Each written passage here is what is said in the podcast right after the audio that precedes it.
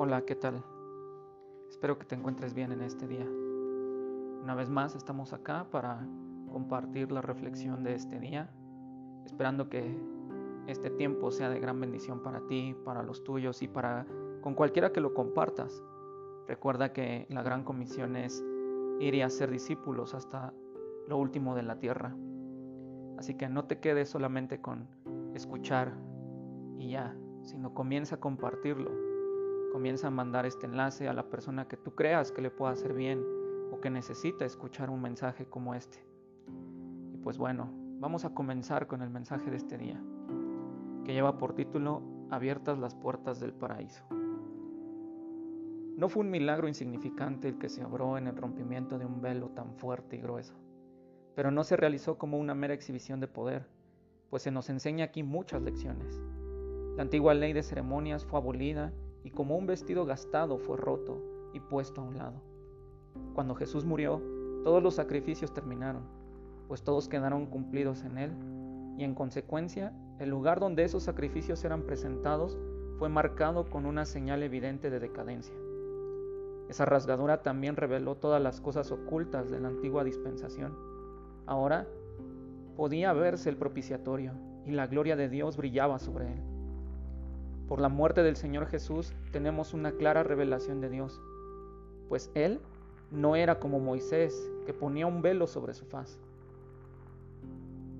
Vida e inmortalidad salen ahora a la luz, y cosas ocultas desde la fundación del mundo son manifiestas en Él. La ceremonia anual de la expiación fue abolida. La sangre de la expiación, que una vez al año era rociada dentro del velo, fue ahora ofrecida una vez por todos por el gran sumo sacerdote y por tanto el lugar del rito simbólico fue derribado. Ahora no se necesitan más bueyes ni ovejas, pues Jesús ha entrado dentro del velo con su propia sangre. Ahora pues se permite el acceso a Dios, siendo este el privilegio de cada creyente en Cristo Jesús. No hay siquiera una pequeña abertura por la que podamos ver el propiciatorio, excepto la ruptura que se extiende de arriba abajo podemos acercarnos con confianza al trono de la gracia celestial. Caeremos en error si decimos que la abertura del lugar santísimo, hecha esta, esta maravillosa,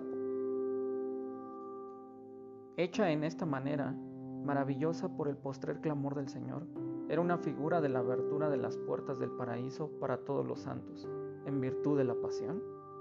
Nuestro sangrante Señor tiene las llaves del cielo, Él la abrió y ninguno puede cerrar. La lectura que se sugiere para esta reflexión o esta meditación es el Evangelio de Mateo capítulo 27.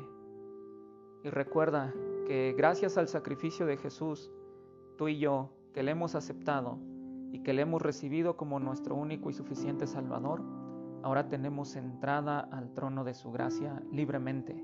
Ya no tenemos que hacer sacrificios, ya no tenemos que llevar ofrendas y mucho menos esas famosas penitencias. Lo único que tenemos que hacer es clamar a nuestro Padre, clamar a nuestro abogado que es Jesucristo y pedirle al Espíritu Santo que guíe nuestra voz, que guíe nuestras palabras y que sea Él el que nos lleve a buen puerto. Espero que tengas una excelente mañana, que Dios te bendiga y nos estaremos escuchando el día de mañana.